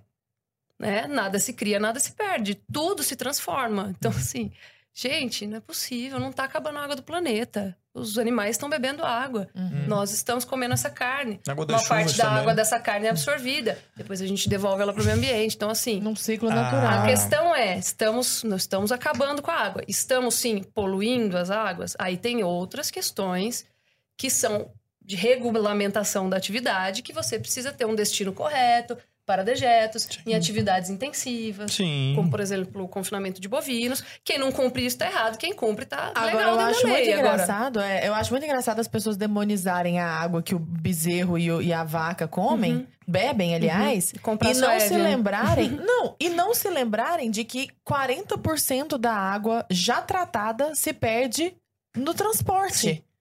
Então, quer dizer, o maior culpado de desperdício de água é o próprio Estado. Uhum, 40 sim. a gente fez um podcast aqui que foi muito marcante Sim. com a Marina Helena e com o Léo. Uhum. Como é que é o sobrenome do Léo? Você lembra? Siqueira. Léo Siqueira. E eles trouxeram esses dados. Uhum. 40% da água já tratada se perde no caminho, Privatizações. tá, no né? caminho da distribuidora de água para casa da pessoa por causa das, das É, é tubulações muito fácil a gente horrorosas. criticar sem olhar para o nosso umbigo. Exato. né? Então, assim, eu sempre falo isso, gente. Para de ler e olhem, por favor. Vai numa fazenda e procura. Cadê o lixo? Cadê o lixão? Né? Cadê a É. pichação? Cadê o bueiro entupido? Cadê o. Entendeu? O, o, o rio aqui em São Paulo que não tem peixe. Então, assim. É, é é- olha pra onde você tá morando, dentro da cidade, tá tudo sujo. Uhum. Olha pra fazenda, olha, assim, cria um senso crítico real, É. né? Tem produtor que descarta mal lá, sempre falo isso. Não, a em gente tem que qualquer ser lugar. ponderado. Sim. Que descarta mal lá os seus desejos gente boa em qualquer lugar, mas sim, essa sim. não é a regra. Nós temos regras para regulamentar isso. Então não adianta a gente pegar os maus exemplos ou dados irreais e transportá-los para quem está regulamentado. Por quê? O objetivo deveria ser alimentar as pessoas. O objetivo deveria ser combater a fome, porque que é coisa pior do que você ver uma criança desnutrida. Alimentar Sem bem, né? condições. Alimentar bem. no- é isso, que, é- isso é uma briga que a gente tem também, né, Lígia? Que a gente fala. Não adianta você falar assim, não, vamos alimentar as pessoas. Ah, Você pode De alimentar grilo. com grilo. ração. É, você ah. pode alimentar com grilo, com carne sintética. Não, gente. Tem proteína barata, proteína saudável, alimento saudável. Pra que, que a gente vai usar grilo? Carne Mas sintética? O, o fato é que eu acho que tudo isso vem de uma desconexão muito forte, um, um, desplugue mesmo, assim, né? Tiramos do contato. Das, da população urbana, que hoje é a grande maioria, da produção. Então, as pessoas estão muito longe das zonas rurais. Mesmo no interior do país, que é um pouco melhor, ainda assim as pessoas são muito urbanizadas, né? Hoje a gente tem uma diversidade de alimentos, de, de produtos, assim, que é abundante, tá? Tanto é que eu trouxe, cara, tô- tem uns números aqui. Se vocês pegarem na década de 90, ó, nós tínhamos 5, 4 ponto bilhões de pessoas. Hoje nós acabamos de bater 8. Tá. Uhum. E, incrivelmente, nós tínhamos 1,9 bilhão, né? A Lara ficou contente agora. Nossa, Ah. quase eu, eu ia te interromper, mas eu achei Mas falar, eu deselegante. sabia que ela ia falar. Interromper pra falar que você é uma Todo mundo faz princesa. essa piada, né? Nossa, maravilhosa. Muito bem. É igual veio o Pyong aqui também. E ele falou: zero pessoa. Zero pessoa. Olha que quase, quase morri. Mas, É lindo. Que coisa linda. Não, gente, mas já aproveitando, um ponto, qualquer coisa, bilhão. Por quê? Porque a gente sempre olha pro número que tá antes da vírgula pra fazer a concordância. No caso é um. Arrasou. Eu não ia fazer esse comentário, Obrigada. mas já que você fez, eu maravilhoso. Arrasou, arrasou, arrasou. A gente tinha, desses 5,4 bilhões de pessoas no mundo na década de 90, 1,9 bi passavam fome, estavam abaixo da linha de pobreza. Hoje nós temos 8 bi e 710, vai arredondar para 800, vai até para cima, até arredondamento errado estatisticamente, matematicamente. 710 milhões de pessoas que passam fome hoje. É- Naquela época nós tínhamos 35% de fatia da população com fome. Hoje nós temos 10. Então assim, por que por que, que vocês estão pirando tanto? Assim, vocês acham que a gente vai morrer tudo torrado amanhã, apocalipse sem água, sem nós intensi- nós aumentamos muito a produção para dar conta dessas pessoas. Nós temos até, eu não vou falar que é um excedente, mas nós produzimos mais do que produzíamos antes, porque isso, isso está embutido aí na proporção de pobres, né, de pessoas abaixo da linha da pobreza, e vocês estão pirando quando a gente ainda tem quase um bilhão de pessoas para salvar, para tirar dessa condição, que é a coisa mais horrível que tem a gente ver uma criança, uma mãe nessa situação. Então, assim, é, deveria ser algo nobre, né? Eu sou apaixonada por esse universo. É um universo que até na pobreza ele traz dignidade, que a pessoa acorda cedo para para tirar o ovo da galinha, para tirar o Uhum. leite, para tocar o seu gadinho e no fim do dia tá cansado, né? Tirar o ovo da galinha, ela não dá. Tirar o leite da Recolher vaca, o ela ovo não que a dá. galinha botou, tipo. É, não, não, mas tem que ir lá, viu? Não vem da gôndola, não nasce na, né? frisar, não né? vem na bandejinha. E aproveitar, né? pessoal É. de casa, o, o achocolatado, ele não vem da vaca marrom também. Tem uma galera que. É Observação. uma, é uma- uma- uma observação. Ô, André, como que, que tem. A gente tá falando que existe uma grande guerra de narrativas que tem um motivo eminentemente econômico, né? Como que tem estado o consumo interno do Brasil com relação à produção nossa Sim. e o consumo e as exportações? Como que tá isso Proteína animal hoje, a última estatística da, do Instituto de Carne, de 10 bovinos produzidos no Brasil, dois são exportados. Ou seja, a gente consome, basicamente, 80% da nossa produção. Oh, e de esses carne. dois estão incomodando. Esses dois estão incomodando muito. Olha. E não só, o brasileiro ele tem um índice né, de, de proteína animal que a gente consome anualmente de 34 quilos. A última vez que eu olhei estava nesse patamar, Ah, tá. 34 quilos por ano. A União Europeia, 10. Ou seja, a gente come muito bem, porque proteína animal é luxo. E a gente não pode esquecer disso, Uhum. porque proteína animal é cara. Lá fora, eles não a gente não exporta para a União Europeia As pessoas ficam falando assim, ah, a União Europeia vai taxar e tal, não sei o quê, carne bovina. A gente não exporta. O nosso volume para a União Europeia não é de carne in natura. Não é aquele bovino bonito que tá indo embora. Não, é carne processada, industrializada. Esse é o comércio para a União Europeia. Ou seja, não é o, o filé do bo... Uhum. China. China é bonito, in natura, aquelas coisas e tal. Mas enfim, assim, é, eu acredito que soja. Vou trazer um paralelo para a agricultura: Sim. 50% meia meio no Brasil. Exporta metade, aproximadamente, e consome metade. Vai soja até às vezes nas barrinhas de chocolate, tá? Pra quem não sabe, contém soja às vezes. Ou seja, tem soja em tudo. Literalmente, tem soja em tudo. Tá? Então, esse consumo brasileiro, quando a gente olha, e do ponto de vista excedente que a gente estava falando, que excedente da pecuária? Nós temos Ou aqui que no a Brasil. gente exporte pra faltar aqui dentro. É, ou que a gente Uhum. exporte para faltar aqui dentro, que precise fazer qualquer regulamentação. Peraí. Ah, não, a União Europeia vai parar de importar do Brasil. A União Europeia importa 14% da produção agropecuária do Brasil. Não precisa desesperar, né? Calma, gente, respira. Da produção agropecuária, envolvendo tudo, tá? Tudo, Carne, tudo, soja. tudo, tudo, 14%. Peraí, gente. Não é assim. Ah, não, é desmatamento zero. Vocês querem ficar sem carne aí? Sem proteína? Enlatada?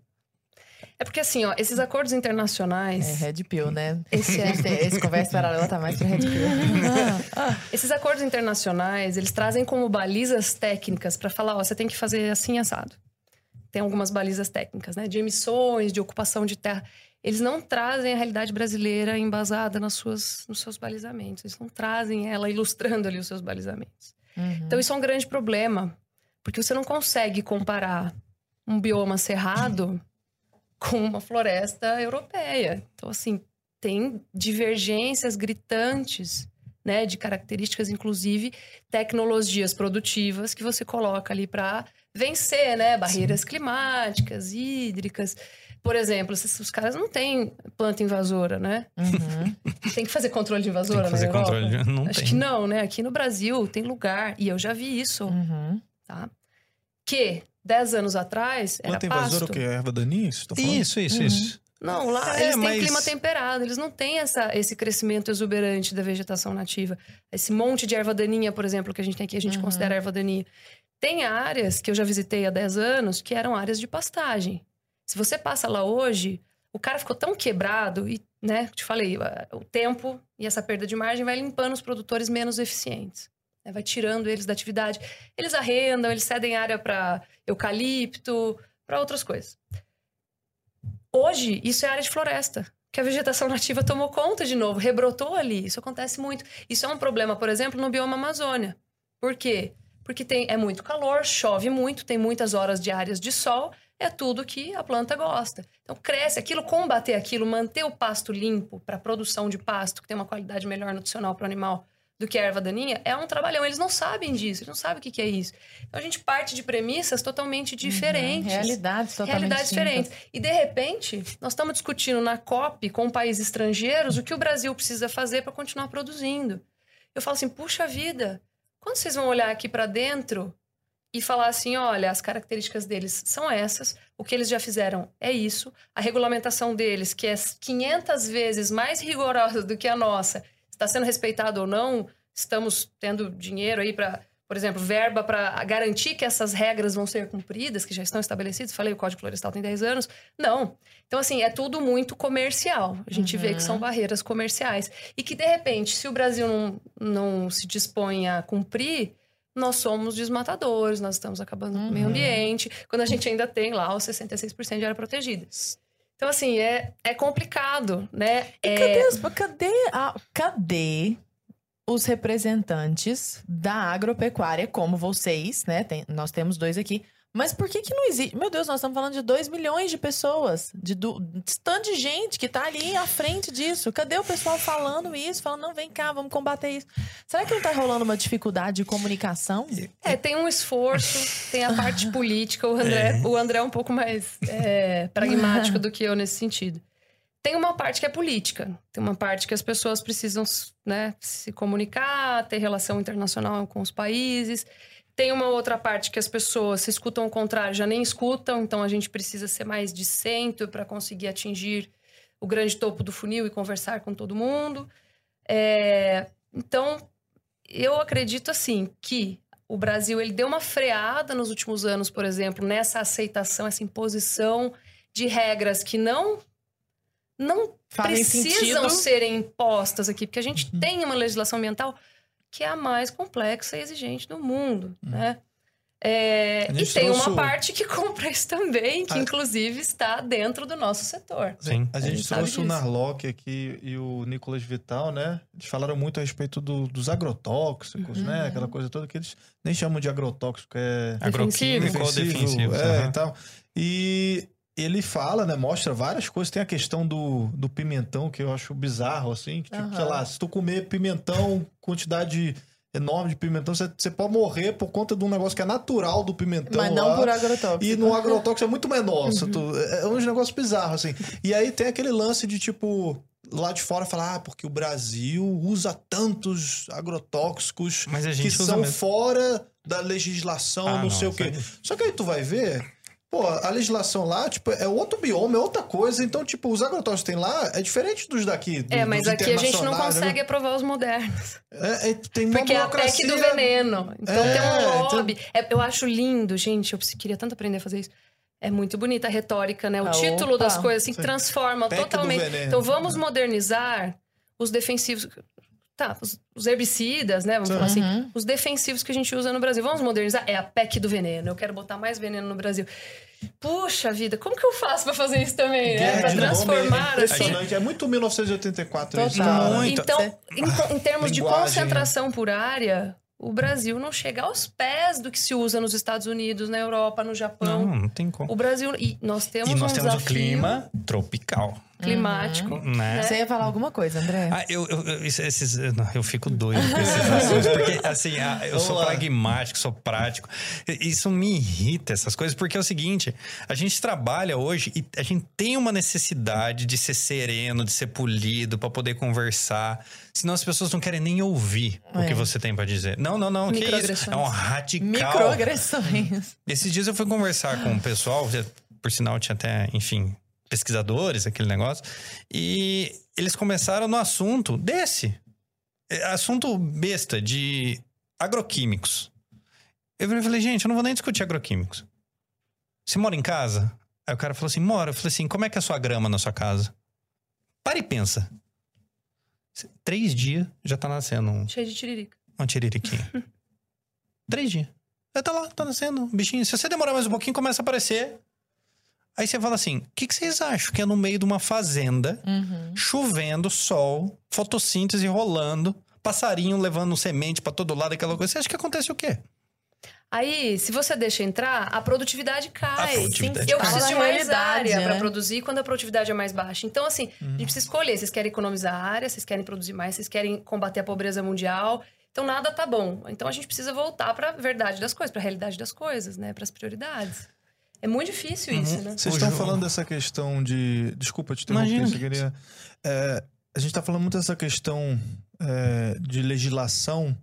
Eu queria entrar num ponto assim que sempre ficou uma dúvida na minha cabeça. Eu não sei precisar o nome exato assim da lei e tal, mas tem uma coisa no Brasil que, por exemplo, o espaço de terra, isso envolve aquela questão também do, de MTST, de área que você pode ou não invadir, que não sei o quê, porque se o cara tem uma área, ele tem que destinar um, um- um- ele tem que ter um destino correto daquela área.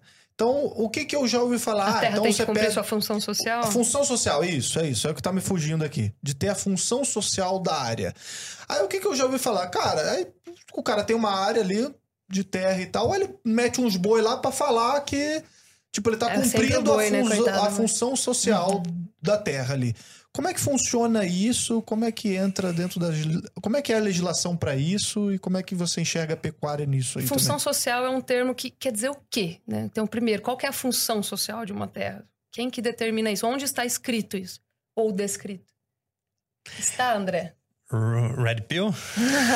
É porque eu sou bem Estamos assim. né? Nós vamos sair desse Se a gente já é meio radical, eu Ó. sou muito radical pra isso. Se o cara quer ter uma terra lá, ele quiser, porra, encher de um monte de coisa, assim, eu, eu só tenho um apartamento, eu fico tentando sempre jogar pro lado, assim, da minha, da minha É, visão, do meu. lugar, é, trazer Pô, sua Eu tô realidade. no- no- na cidade grande aqui. Cara, se eu tenho um apartamento que é meu, se eu quiser encher de tralha no apartamento, tá aqui um monte de, de livro lá, se eu quero- eu quero fechar e eu não quero nem usar o apartamento. É meu. Cara, por que, que eu não posso fazer isso? Fala. Alguém diga, tem que ir lá, ah, não, mas você não está cumprindo a função social do apartamento, que é a moradia. Então alguém precisa entrar lá, porque todo mundo tem direito à moradia, é lindo no papel. Todo mundo tem direito à moradia, então alguém tem que invadir o seu apartamento, porque você jogou um monte de livro lá e não está cumprindo o papel que um apartamento se deve. Então como é que funciona isso? Pra, pra mim não faz o menor sentido. E não faz, porque na verdade nem deveria existir. E o problema é esse. Desculpa, né, se alguém tá assistindo agora, mas não existe direito de propriedade rural no Brasil. Eu já falei isso pra Lígia. A Lígia até, ela, no primeiro momento, ela ficou meio assim, depois eu expliquei o motivo. O que que é um direito de propriedade? É você comprar algo, registrar, no Brasil, no caso, registrar, tá lá seu nome bonitinho na matrícula. Olha, eu sou dono. Beleza. O direito de propriedade rural no Brasil depende de uma coisa: função social. A partir do momento que seu direito tem uma condicionante, você Ele não já tem não um é seu. Esse já não é seu. Ah. Você concorda comigo? Uhum. Ele só é seu enquanto você cumpre. Então você não tem. Então é uma mentira que está escrito na Constituição. Não tem como existir direito de propriedade com função social. Se ela tiver uma Tem umas coisas Passado- bizarras que acontecem no. Só um Sim. rápido parênteses que me, me fez lembrar aqui, sei lá, IPVA e IPTU, por exemplo, que pra mim Sim. são uns impostos que não fazem o menor sentido na minha cabeça. Que, pô, você comprou um carro. aí você tem que pagar um aluguel anual pro Imposto Estado né? pra dizer Rural. que o carro é seu. Senão o Estado pode tirar o carro de você, mas tu já pagou o carro, entendeu? Não faz o menor sentido. A função social, ela é uma condicionante que diz, e isso é o mais bizarro de todos também. Você precisa cumprir, número um, uso racional e adequado do solo. Número dois, observância da legislação do meio ambiente. Três, direito trabalhista, observância da legislação do trabalho. Quatro, bem-estar dos empregados e do empregador. Só nesse requisito constitucional, você já vê que ele não disse nada. Aí vai vir uma lei. Porque sempre tem uma lei para regulamentar o disposto constitucional. Sempre precisa de uma lei. Sempre. A lei traz os mesmos requisitos. De novo, de novo. Só que ela especifica nos seus parágrafos o que é cada um. Quando a gente fala de uso racional e adequado do solo, nós estamos falando de produtividade e uso da área. Então, a sua função social ela é cumprida quando você ocupa acima de 80% da área permitida. O que é isso? Se você tem uma fazenda lá na Amazônia, né? Vamos colocar melhor, vamos usar lá a Amazônia. Você pode abrir daquela área 100 hectares, é o que você pode abrir. Se você usa 80 hectares, você está cumprindo o grau de uso do solo. Social lá. Beleza. Aí tem um outro requisito.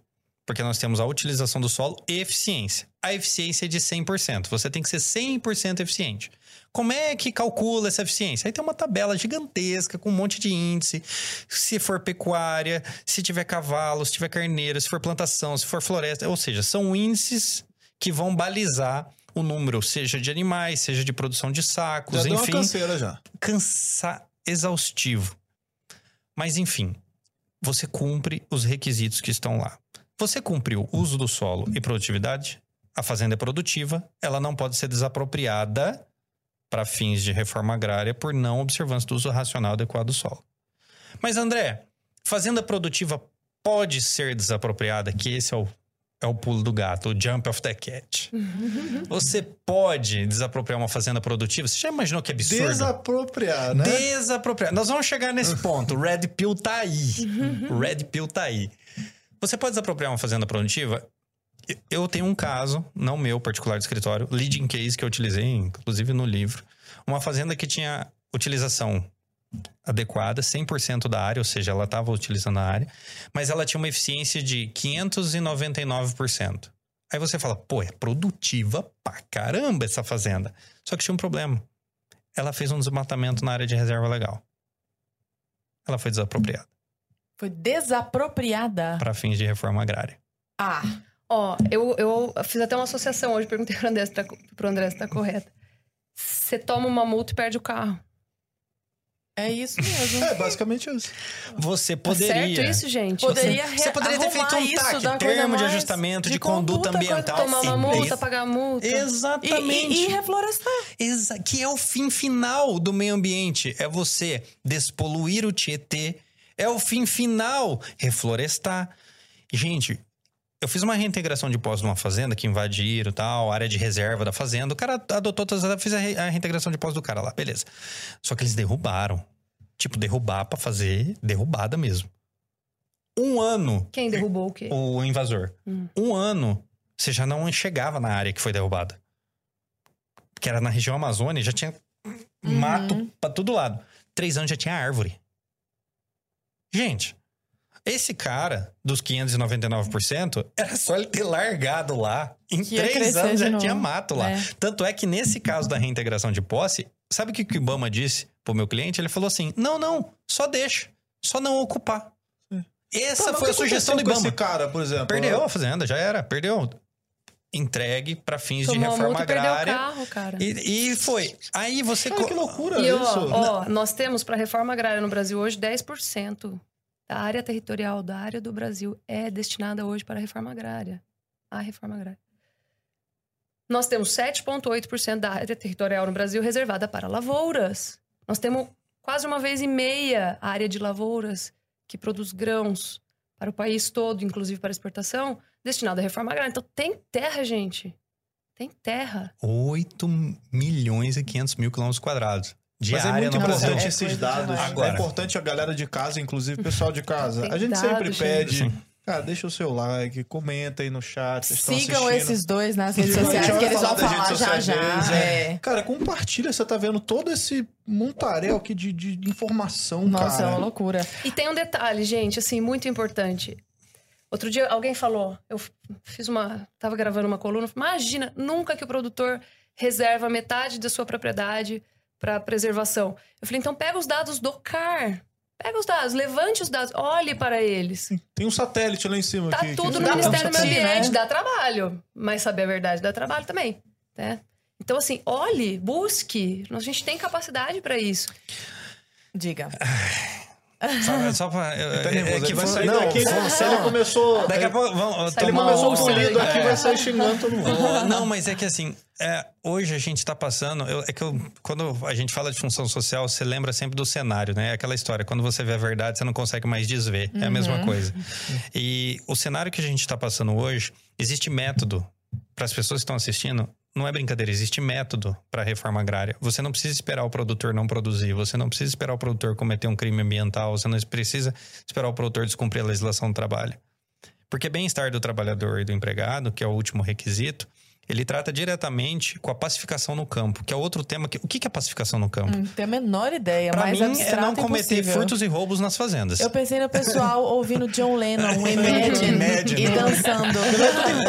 É, eu pensei Entendeu? isso, Mas tem um tema que chama-. Algum produtor que você defendeu já pôs para o pessoal, os invasores, para escutar Imagine e resolver o problema? Então, eu acho que. Soltou pombas. Então, livros, né? E, e aí você olha que essa pacificação no campo ela tá ligada à instabilidade social. O que é instabilidade social? Invasões. O nome chama invasões. Uhum. Me corrija, invasões. Você, Conflitos de Vo- interesse por determinados objetivos, né? Quando você tem uma invasão, você gera uma instabilidade social. Quando você gera uma instabilidade social, talvez aquela fazenda entre para jogo. Mesmo que ela seja produtiva, esteja observando os requisitos trabalhistas, Não esteja observando a direita, mas não tem pacificação social. Então, o cara começou ali a produzir, injetou grana. Que loucura. Né? É só o invasor incomodar um pouco que ele já quebra um dos requisitos. que é o então. pior? Isso é dado. No governo Fernando Henrique Cardoso, foram desapropriadas para fins de reforma agrária, por descumprimento dos requisitos que eu falei anteriormente, 11 milhões de hectares.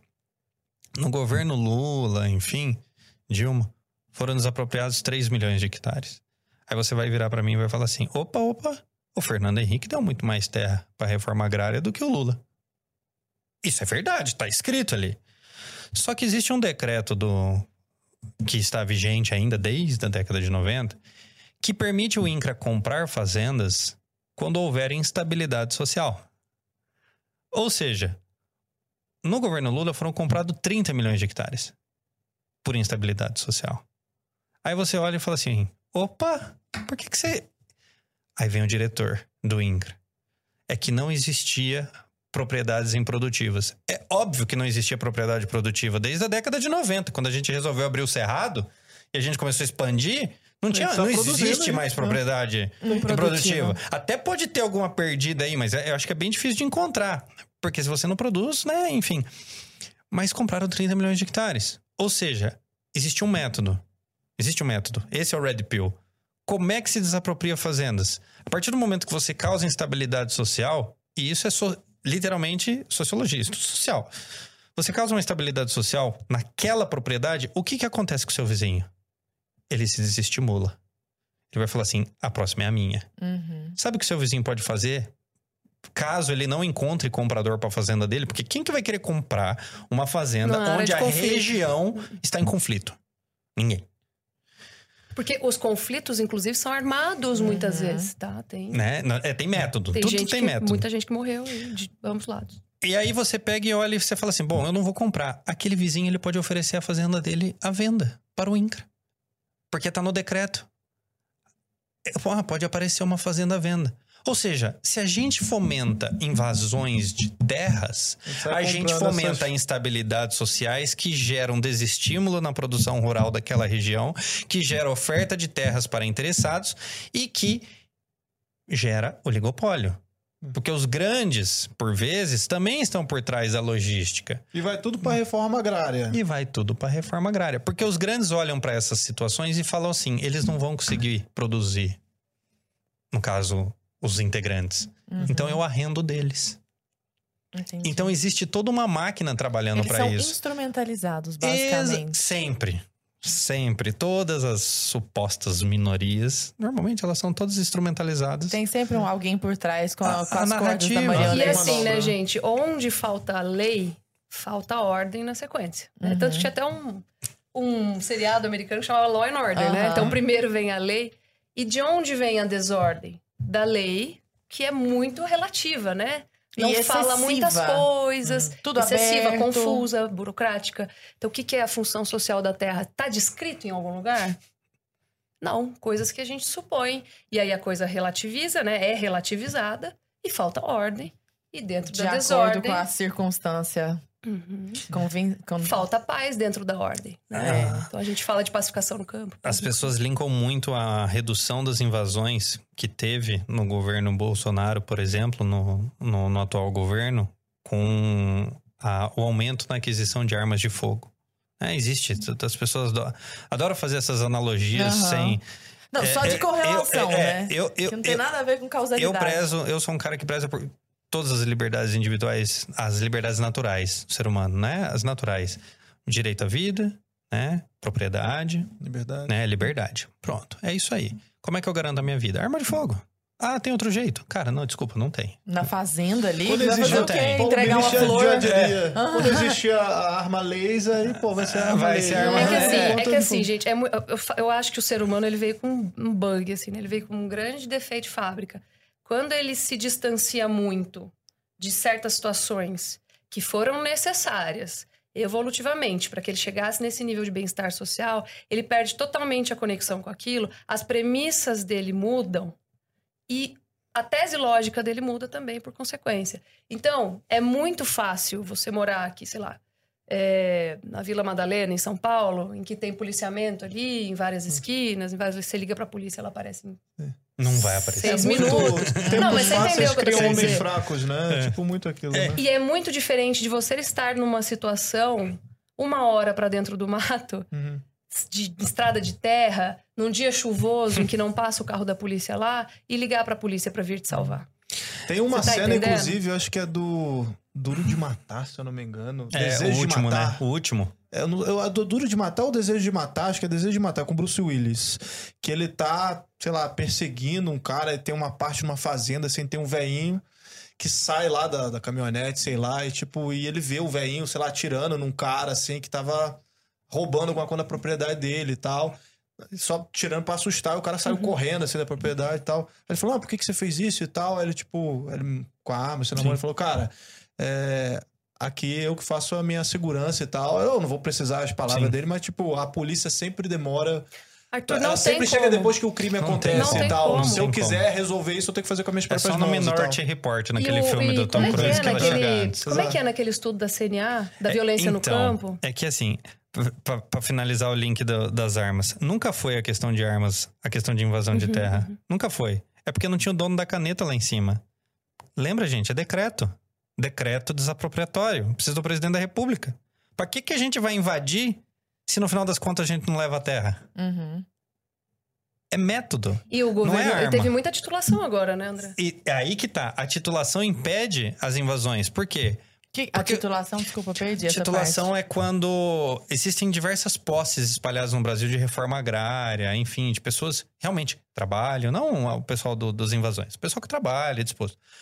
Só que esse pessoal é refém. Por quê? Porque depende de uma concessão do Estado. Você tem uma posse, um documento que te garante a posse daquele imóvel, não a propriedade do imóvel.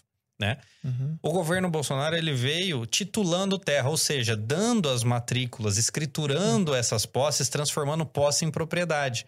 Quando você faz isso, você já não é mais refém do movimento, porque você não depende da Porque se alguém invadir, fala, vem cá, ah, terra agora é é minha minha. e tal. Exatamente. Não existe mais aquele. Entendi. Então, quando você titula, você acaba com a estrutura. Mas, enfim.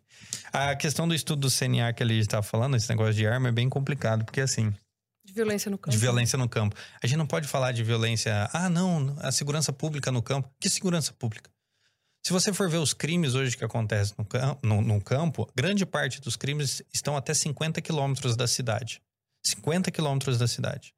Quanto tempo demora para chegar uma viatura percorrendo 50 quilômetros? Se ela for a 100 quilômetros por hora, de Sim. média, 30 minutos, Uhum. correto? 30 minutos já deu para fazer tudo Não, naquela tudo. propriedade rural Uma limpa. né? Agora, 30 minutos sendo otimista em propriedades onde tem uma patrulha rural com georreferenciamento localizada na polícia, com uma estrada ótima, enfim. Acho que deve ter nenhuma, hein? Mais ou Vocês menos no entenderam Brasil. que não existe? Não Acho tem que- como. Eu acho Não tem, que... não existe. Só tem você Uhum. dentro da sua propriedade.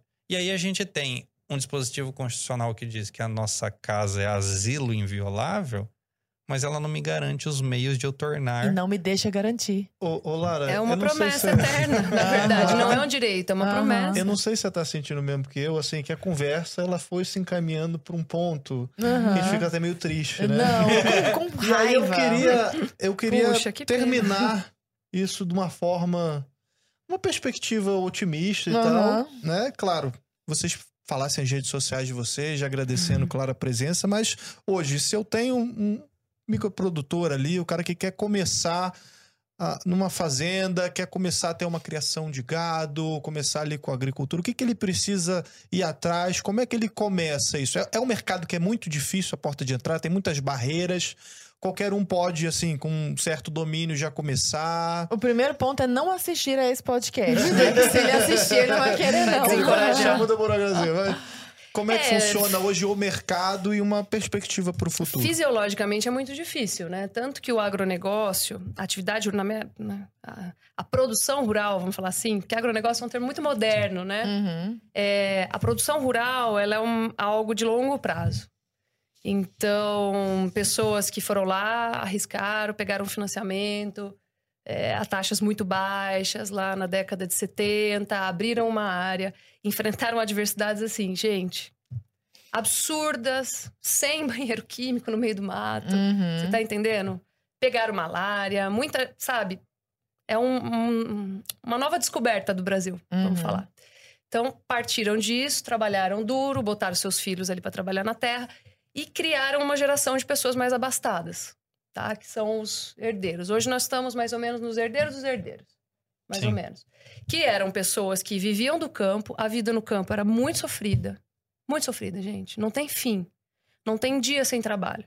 Então, eles, de- eles desejavam o quê para seus filhos? Que eles fossem estudar na cidade, Uhum. se tornassem médicos, advogados, engenheiros, né? Até que se chegou num ponto em que se estabeleceu a área produtiva e a área de reserva. E a- o que aconteceu com o preço da terra? Uhum. Subiu muito. Aquilo voltou a ser valorizado. né? Tem uma competição hoje pela terra no Brasil, a gente estava acabando de discutir sobre isso. Então, opa, volta aqui porque, hum, assim, e a atividade rural ela precisa de hereditariedade e de conhecimento também. Se você pegar um cara muito urbano e mandar produzir, assim, o cara, gente, não tem por tudo. onde, Mas não é- sabe fazer Não, aquilo. não dá. Que é grego. Aquilo precisa de um conhecimento, inclusive hereditário. Então falou, ó, amigão, volta pra cá, porque isso aqui é um baita de um patrimônio, o preço da terra subiu. Hoje nós somos aí, vamos falar assim, as pessoas estão falando aqui que nós somos magnatas aqui, né, do agronegócio. Volta pra cá porque não tem ninguém pra tocar. E aí esse cara voltou com uma super dificuldade, Uhum. porque ele também não passou boa parte de- da vida dele na fazenda. E agora nós estamos lidando com os filhos desses caras que estão todos querendo voltar para falar: puxa vida, vamos cuidar desse patrimônio. Então, essa foi a história. Quem está disposto? E naquela época tinha muito menos regulamentação, Sim. nem se compara.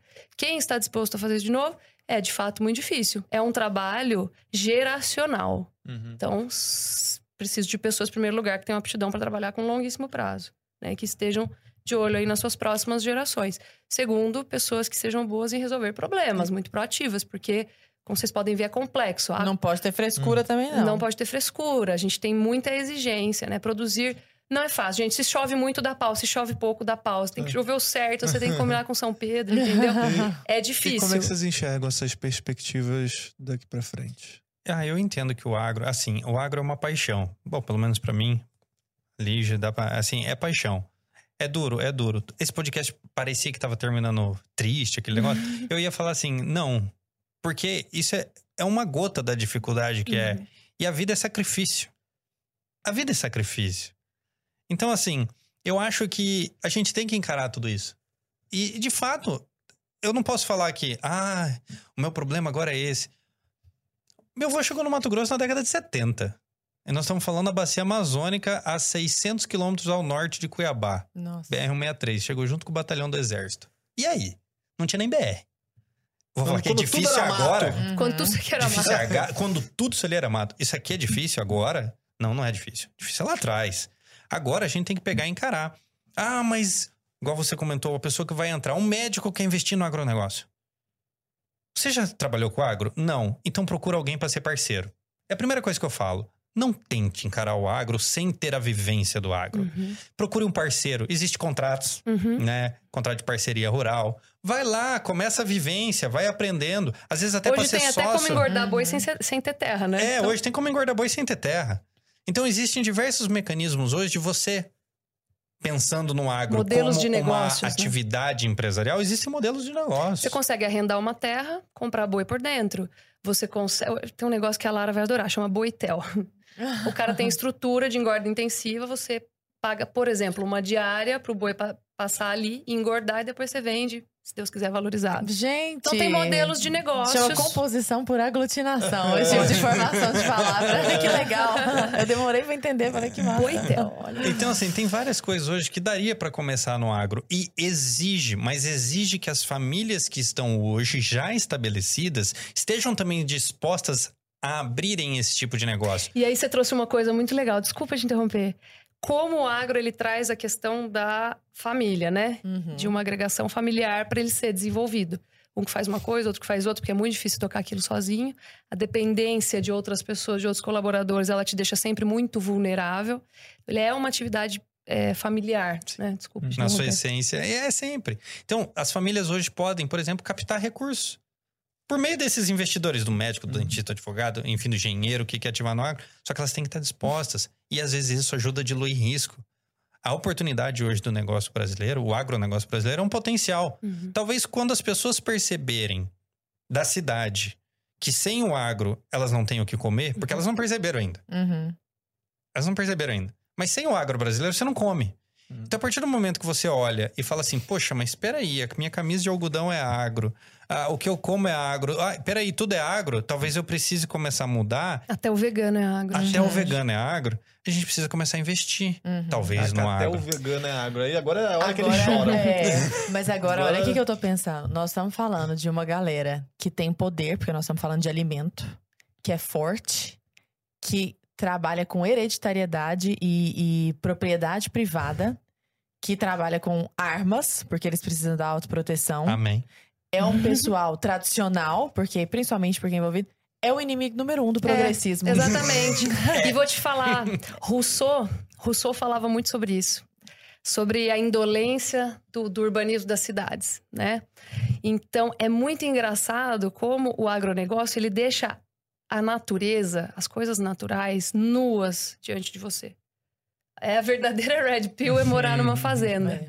Ou seja, se choveu, eu vou fazer passeata pra quem? Se choveu demais, desculpa.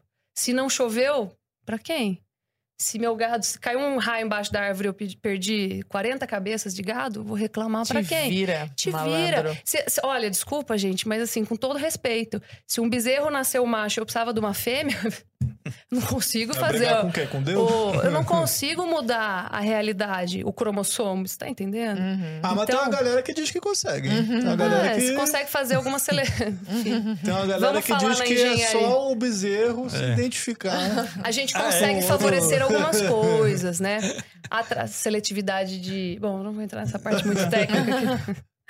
Mas assim, é muito difícil. A realidade das coisas está diante dos seus olhos no cru e você não tem para quem reclamar. Então, por isso que o agronegócio ele tende a ser mais voltado ao conservadorismo, à unidade familiar, Ou à seja, defe- autodefesa. tudo assim, que é- não- odeia. Tudo que é fascista. Tudo que é, ou seja, o Laura agro, Brenda. é, que é assim a gente fascista. termina com essa Mar- conclusão, né? Maravilhosa. Não, gente, Baita muito programa. bom. Baita Baita programa. programa. Como Só- que as Desculpa pessoas... perder um minutinho Diga. de vocês. Eu trouxe uma lembrança. Que legal. Caramba, primeiras damas, desculpa. Muito Primeiras obrigada. Ai, que É legal. um presente Vocês lembram aí da lei de Lavoisier? Ó. Na pecuária é Nada assim, se né? cria, Nada, se cria, perde. nada se perde, tudo, se, transforma. Olha só. E aí vocês vão ver que as plantinhas aí se mantêm vivas, apesar né, de não se abrir a rolha. Então a gente tem um terrário. micro ecossistema Um aí que micro. se mantém, desde que vocês deixem perto da luz solar. Né? É. Tá bom? Gente, que legal. E a pecuária ela funciona de uma maneira, Mostra obviamente, muito parecida. Olha que Muito legal. parecido. Esse- eu- eu- ele vai viver... Deixa lá de enfeite. Mentira. Acabou. Mas como que entra? Você vai ver que ele vai fazer vapor, Como ele vai entra? condensar. Ah, é pela rolha. Não, não. Não, já entrou. Já entrou. Tá aí. Lembra que de manhã, fotossíntese de manhã, Ah, à noite, respiração. Gente, faltei essa aula de biologia. Acabamos, Não, acabamos com o mercado regulado de carbono. Então, gente, Gente, quando, mas que legal! quando tem pasto na fazenda, esse pasto sequestra o carbono. Bonitinho. Quando o, boi sequ- quando o boi come o capim, ele sequestra o carbono. O capim, quando ele é comido, ele nasce de novo, sequestra mais carbono. Então, assim, acho que nós não vamos morrer torrado tão cedo. entendeu? acho que não. Por causa do boi. Até porque desde a década de 70 estão falando que ia subir 2 graus, aí não sobe os dois, nunca sobe os dois, aí não o chega gelo no, do Ártico no- ia desaparecer. Gente, então mas é de uma arrogância gigantesca você É. querer controlar um grau por ano da temperatura planetária. Pessoal de casa. a Não, peraí, antes, como que a gente Ah, acha com vocês? certeza. Isso, Ah, isso, claro, claro. As redes sociais de vocês. Eu primeiro? Primeiras damas. arroba Lígia Pimentel. Lígia com Y? Com Y, L-Y-G-I-A. Estar aparecendo na Pimentel. tela. Ou arroba Agrifato. Nosso Instagram Com da dois Ts. empresa. Dois T's. É isso. O meu André B Pirajá, né? É o arroba, né? André B Pirajá, Uhum. perfil do Instagram. E para quem quiser conhecer, às vezes, o movimento Produtores pela Liberdade, também tem um arroba Produtores pela Liberdade Hum. também. Que Show de bola, tá no Instagram, né? E Queridos. não fiquem bravos com os vídeos que tem lá. Assim, é bastante red pill, às vezes. Não, o povo- não, depois de assistir esse podcast, o pessoal tá o pessoal afiado já tá arrepilado aqui. Pessoal de casa, muito obrigado aí pela sua audiência. Lara Brenner, boa Queridos, noite pra você. beijo e até a próxima. Muito, muito obrigada, viu? Obrigado Foi excelente. Até a próxima. Valeu.